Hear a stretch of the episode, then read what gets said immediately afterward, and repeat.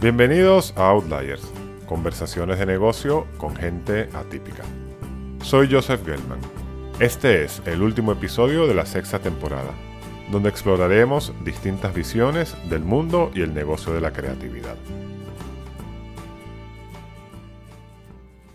En el episodio de hoy profundizaremos en el mundo del branding, marketing, comunicación y consumer experience. Y lo haremos mediante clips de entre 1 y 2 minutos de distintos invitados expertos en estas disciplinas que han pasado por el podcast a lo largo del último año. Estos clips estarán agrupados en cinco segmentos. La vocación, los inicios, la propuesta de valor diferencial que desarrollan, proyectos icónicos y reflexiones finales. Antes de cada segmento, comentaré quiénes son las personas de las cuales vamos a escuchar. Empecemos tratando de entender cómo nace la vocación para trabajar en este mundo, con Isabel Inés de la Madre Nodriza, Gonzalo Brujo de Interbrand y Silvia Velasco de Vía Lion. Mira, yo con 18 años, si te digo la verdad, no creo que no estaba capacitada para decidir a qué quería dedicarme en el futuro, pero sí que tenía bastante claro que quería una profesión creativa. O sea, y además tenía que hacer una carrera, eso desde luego. O sea, es como que en mi familia no se, no, se, no se contemplaba otra posibilidad. Así que estaba entre, si te digo la verdad, estaba entre arquitectura y psicología. Y al final hice publicidad, que es una especialidad de ciencias de la información que me parecía un punto intermedio pasó algo. En, tercero de carrera, creo que fue, tuve una profesora de sociología que nos, nos, hizo leer un libro que se llamaba La seducción de la opulencia, en el que yo leí una cita de Víctor Papanek que decía algo así como que la publicidad genera necesidades eh, para que la gente compre objetos que no necesita con dinero que no tiene para impresionar a gente que no le importa. Y yo conecté mucho con eso. Y entonces decidí que no me quería dedicar a eso y fue en esa época más o menos cuando conocí el diseño y me pareció, todo esto es que la percepción de, una personita de, pues eso, de en torno a los 20 años, ¿no? El caso es que me pareció que el diseño hacía un poco al revés, ¿no? Era como entender qué era lo que las personas necesitaban y a partir de ahí proponer soluciones que les ayudaban a conseguir sus objetivos. Así es, la verdad que, la verdad es que sí, yo la verdad que todo el tema de las marcas, desde que era muy pequeño, yo he tenido estar en contacto con las marcas, desde, pues yo creo que desde que tengo uso de la razón, ¿no? Si te cuento una anécdota, yo me acuerdo que mi, que mi madre tenía una amiga que estaba en el mundo de la publicidad y nosotros como eh, somos una familia numerosa de cinco hermanos eh, o cuatro hermanos y una hermana, eh, le pedía por favor a mi madre que si, que si podía traer sus hijos para ser modelos de, anuncios y echarle una mano en, una agencia. Y entonces, nada, yo empecé a estar expuesto en el mundo de las marcas y en el mundo de los anuncios, donde, donde yo ya estaba empezando a ser actor de, de anuncios y hice más de 16. Entonces ahí fue como mi primera hiperconexión en el mundo de las marcas cuando era muy pequeño. Entonces eh, estuve muy expuesto a este mundo de la publicidad y la comunicación desde muy pequeño y veía que había algo que me parecía interesante, que me parecía divertido. Y luego mi madre también eh, llevaba eh, varias marcas de moda, pero trabajó en una que era Fendi, que era una marca de lujo, que también me parecía muy interesante cómo ella trabajaba el mundo de la moda, el mundo de las marcas y yo creo que, parte de eso yo creo que lo adapté y lo interioricé eh, como persona. Yo siempre he sido pésima pintora y, he dibujado muy mal, pero es verdad que, que, me llamaba muchísimo la atención el mundo de los anuncios y el mundo de las marcas y de hecho me pasaba pues, jugando, ya siendo un poco más mayor, con 8 o 9 años, pues me, dedicaba a inventarme marcas de tiendas y les hacía el logotipo, em, un logotipo muy rudimentario y muy de niño, pero, pero la verdad es que me gustaba y me, me fascinaba todo ese trabajo creativo, ¿no? Y bueno, yo por aquel tiempo pues eh, era considerada una persona como muy de letras, muy de, literatura, de escribir, etcétera. Pues cuando hablábamos de que quería estudiar, pues barajé varias opciones, pero la realidad es que yo lo que verdaderamente quería estudiar era publicidad.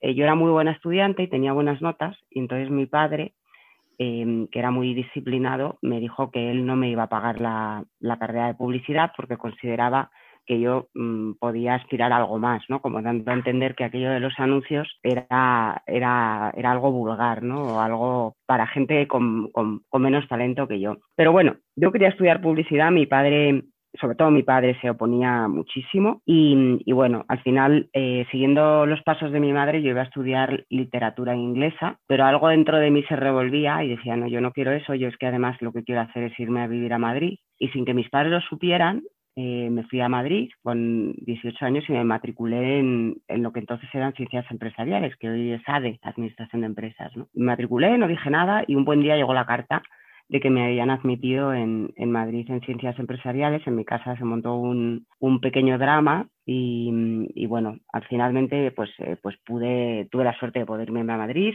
de estudiar empresariales que tampoco me atraía particularmente, pero que me acercaba al mundo de la empresa y bueno, y sinceramente pues eh, me permitía irme a Madrid.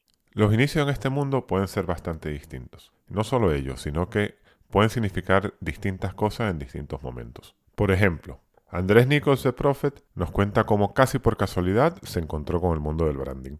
Patricia Abril de McDonald's habla de un amor a primera vista desde su primer trabajo en Unilever. Por último, Borja Delgado de Hanso Studio nos habla de un momento que fue un pivot para su empresa. En ese momento yo era el, en la oficina el, que hablaba un poquito de inglés y mi papá me dijo, ¿por qué no te vas a esa reunión y te fijas a ver qué es? Y así fue, hermano. O sea, me fui para, me fui para esta reunión y me encontré con la gente de Interbrand. Interbrand es una, una compañía de branding global muy grande y Bancolombia los contrató y, estos locos entonces se fueron a hacer todo el trabajo de consultoría y me preguntaron, o sea, me mostraron todo lo que iban a hacer y, me, explicaron qué era lo que querían con todas las sucursales y todas las cosas. Y te imaginarás uno de 20 26, 27 años, pues yo les dije lo que me parecía y en ese momento lo que me parecía no era necesariamente lo que ellos querían escuchar. Entonces, se pusieron furiosos conmigo porque, porque me parecía que el trabajo que iban a hacer estaba terrible, o sea, muy interesante, con unas presentaciones súper descrestantes y toda la cosa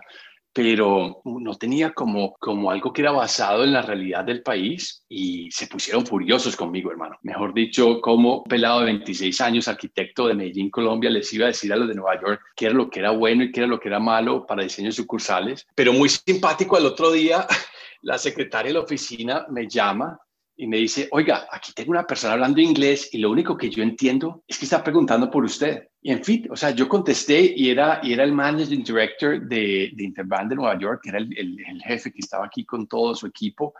Y me dijo, hombre Andrés, eh, ayer tuve una conversación interesante, no tan, no tan buena como nosotros hubiéramos querido, pero me pareció interesante y me gustaría muchísimo que nos juntáramos hoy porque quiero oír un poco más de lo que estás pensando.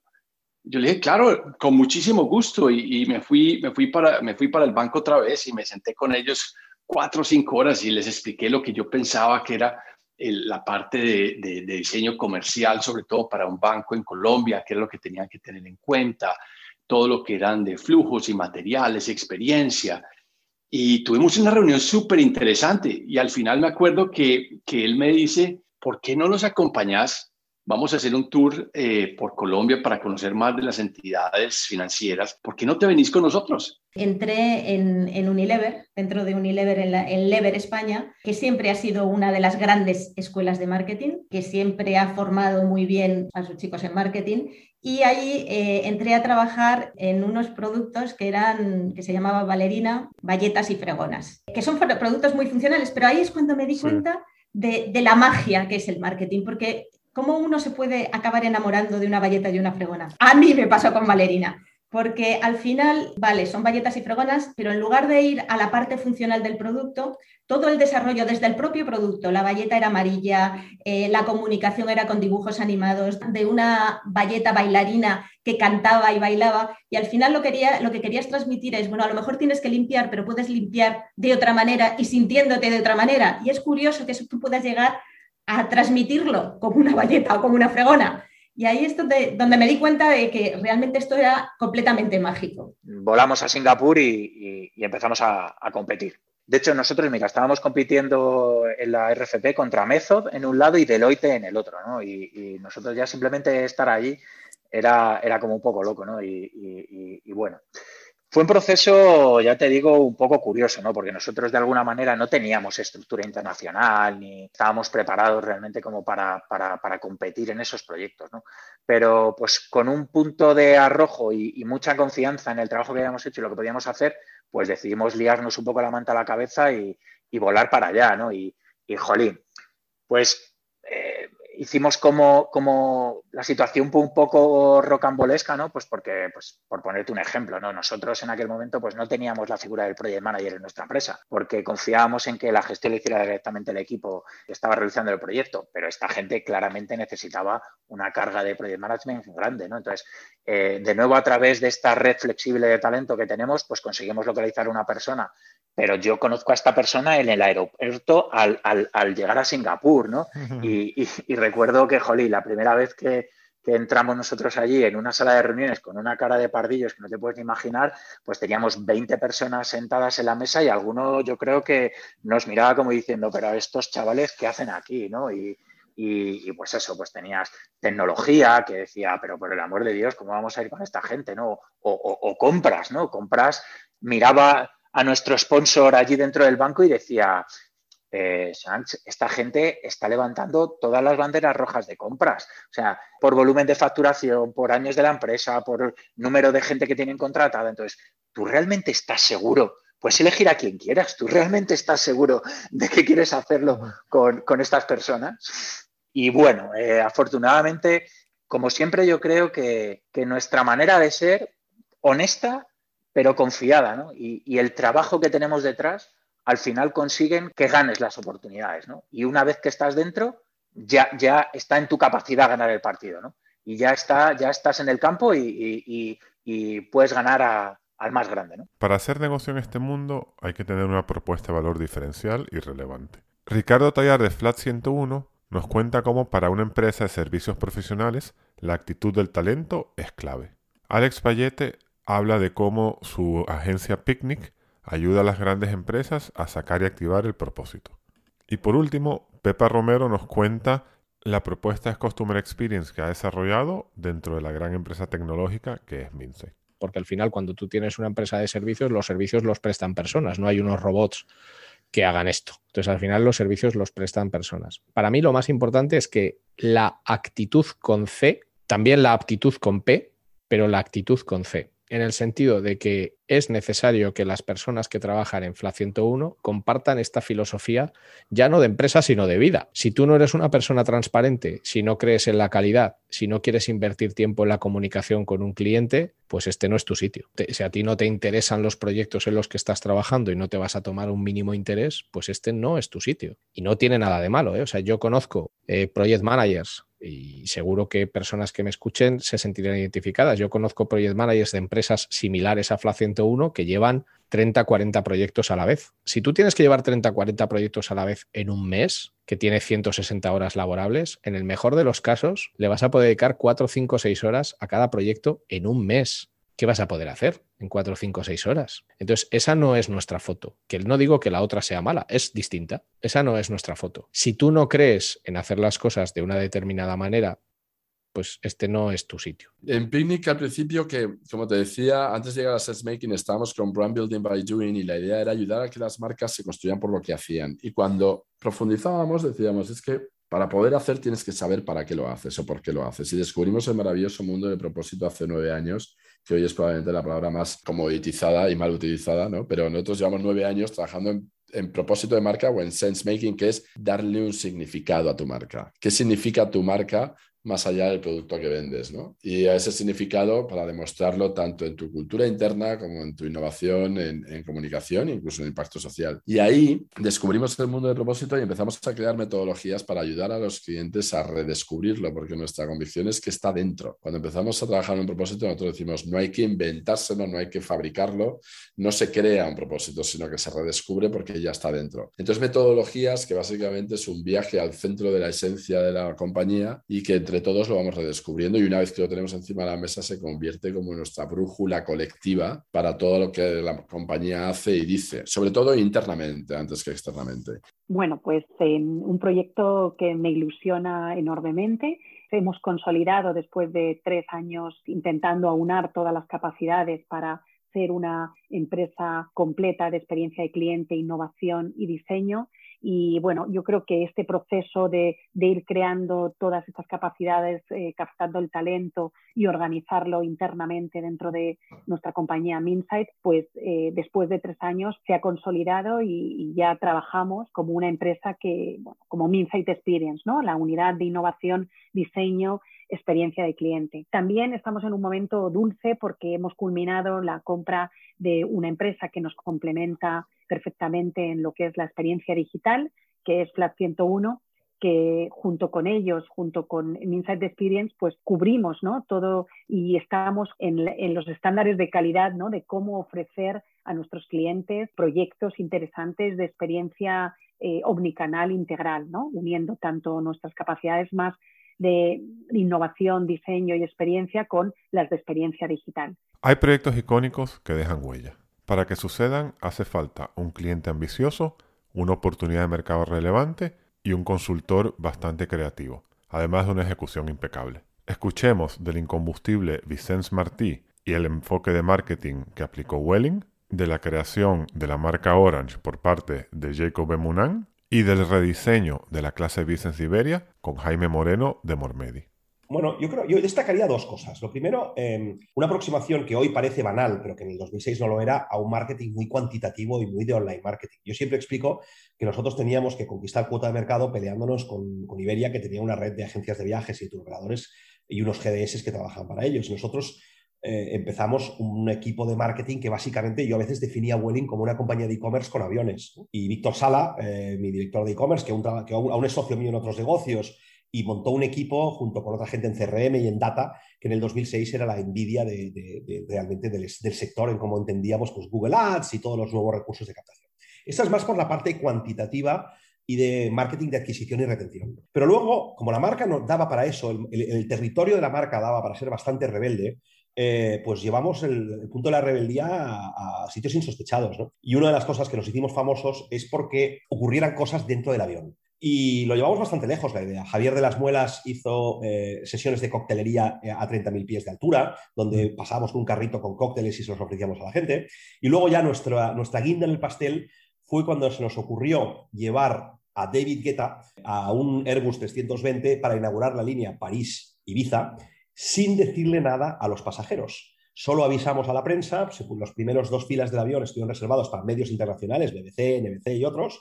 David Guetta estaba escondido detrás de la cortinilla del, del galley y en mitad del vuelo pues salió con una mesa de pinchar, se puso a pinchar y todo el mundo bailando en el avión y eso, las imágenes francamente dieron la vuelta al mundo. Es un poco los inicios del marketing eh, inmersivo o marketing viral basado en contenido. Y la verdad es que creo que en eso fuimos bastante pioneros. Estábamos entrando en un concepto mucho más del día de mañana de las telecomunicaciones, que no, que no llamabas de sitio a sitio, sino que ya realmente llamabas de persona a persona. Y se nos ocurrió, entre los distintos nombres que había, un nombre que tiene que ver con el optimismo, con la mañana, con un concepto muy positivo de la vida, que es el concepto del color naranja, del zumo de naranja. De... Y entonces eh, hay una anécdota fabulosa que el, propietario de Hutchison, que se llamaba Li Ka-shing, que es un eh, tycoon basado en Hong Kong, eh, dijo que querían que se le presentara a él el trabajo. Entonces el director creativo eh, de Wolf en la época, que se llamaba Doug Hamilton, va a Hong Kong, yo tengo la suerte de acompañarle. Y en esa eh, reunión con Li Ka-shing, un señor que puedes imaginar, pues súper interesante, con gafitas redondas, calvo, en al fondo de una mesa, ve cómo Doug le presenta toda la idea y todo el concepto de Orange, él se baja las gafas y dice, So you want me to call my company Orange? Claro, tú ahora, lo ves y dices, pues, pues sí, pero es que entonces eso, no, ahora cuando existen compañías como, como, como con la tecnología que estamos utilizando ahora mismo, que se llama Zoom, o que eh, antes cuando se lanza Skype, o cuando cualquiera de las Globo, Deliveroo, todas las marcas ahora mismo son de ese estilo. Pero en el año 94, 93, cuando se le presenta, You want, to call, you want me to call my company Orange? digo, ¿tú estás loco? ¿Qué te pasa? Y ahí nos encargamos de diseñar un poco cómo mejorar la experiencia de, del pasajero en largo radio mediante un diseño totalmente nuevo de la clase business y la clase turista.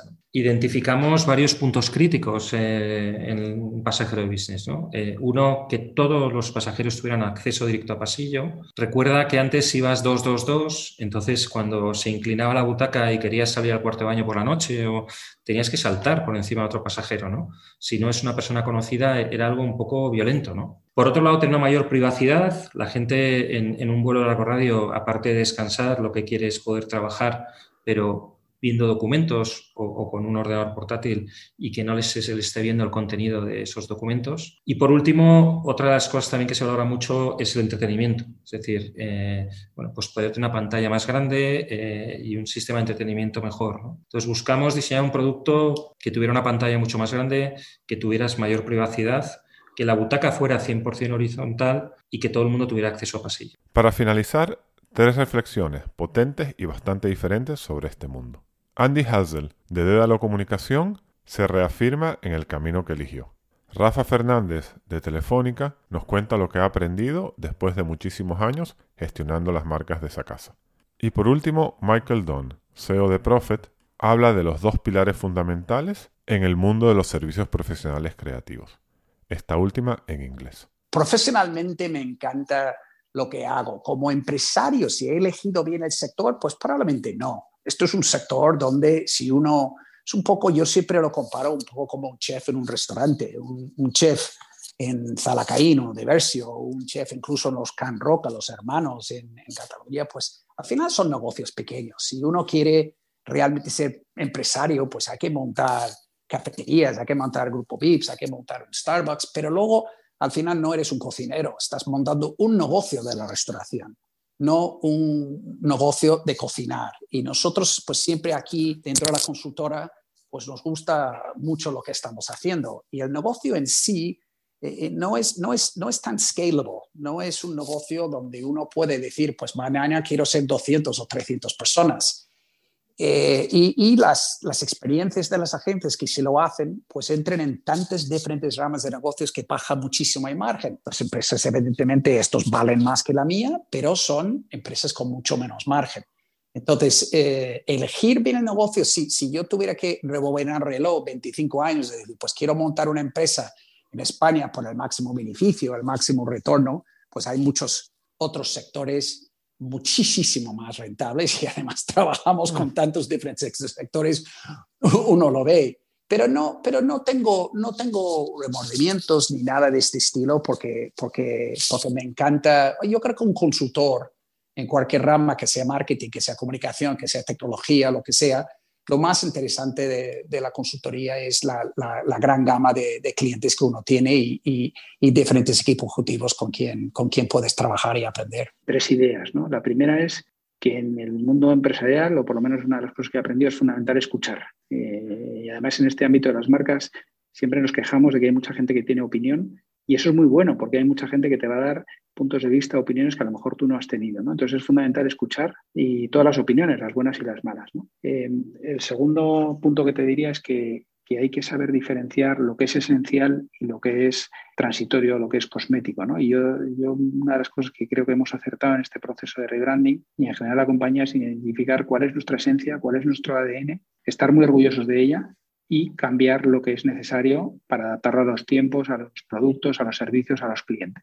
Y el tercer eh, punto que te diría es que uno no es capaz de hacer nada sin un gran equipo alrededor. Y yo una de las cosas de las que me siento más satisfecho es de cómo hemos trabajado en equipo en este rebranding, un grupo heterogéneo de personas que confiábamos unas en otras porque íbamos haciendo cada uno trocitos de, de todo este gran proyecto pero eh, repasando toda mi trayectoria, también las veces que hemos conseguido cosas importantes ha sido gracias al trabajo en equipo. Y eso también forma parte de la, esencia y la idea de marca que tiene, que tiene Telefónica, ¿no? y que hemos lanzado una plataforma que se llama Mejor Conectados, que, precisamente la idea que está detrás de esa es, que cuando, cuando las personas conectamos en proyectos y compartimos, eh, somos capaces de hacer cosas importantes. Y esas serían las tres ideas, ¿no? Eh, ser capaces de escuchar, diferenciar lo importante de lo transitorio y saber rodearte un buen equipo para hacer que las cosas pasen.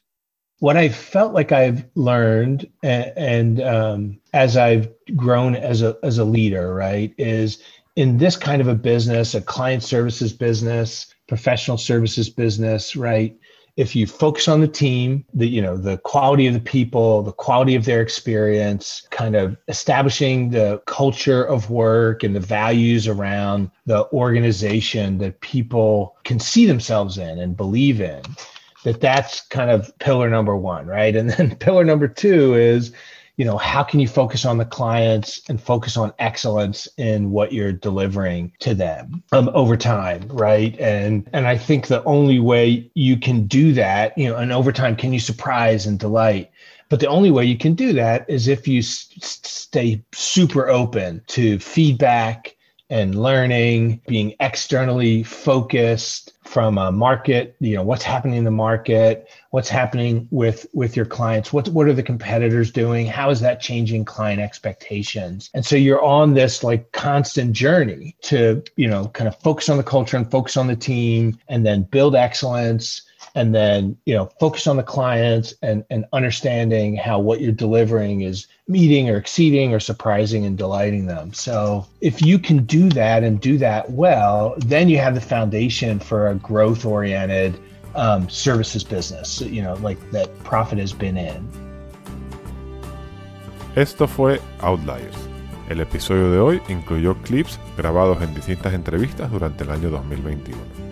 Si te gustó, por favor suscríbete y déjame una valoración en Spotify, iBox o en cualquiera de las plataformas de podcast. Soy Joseph Gelman. Para contactarme puedes hacerlo a través del perfil de LinkedIn Outliers Podcast. Gracias por escuchar.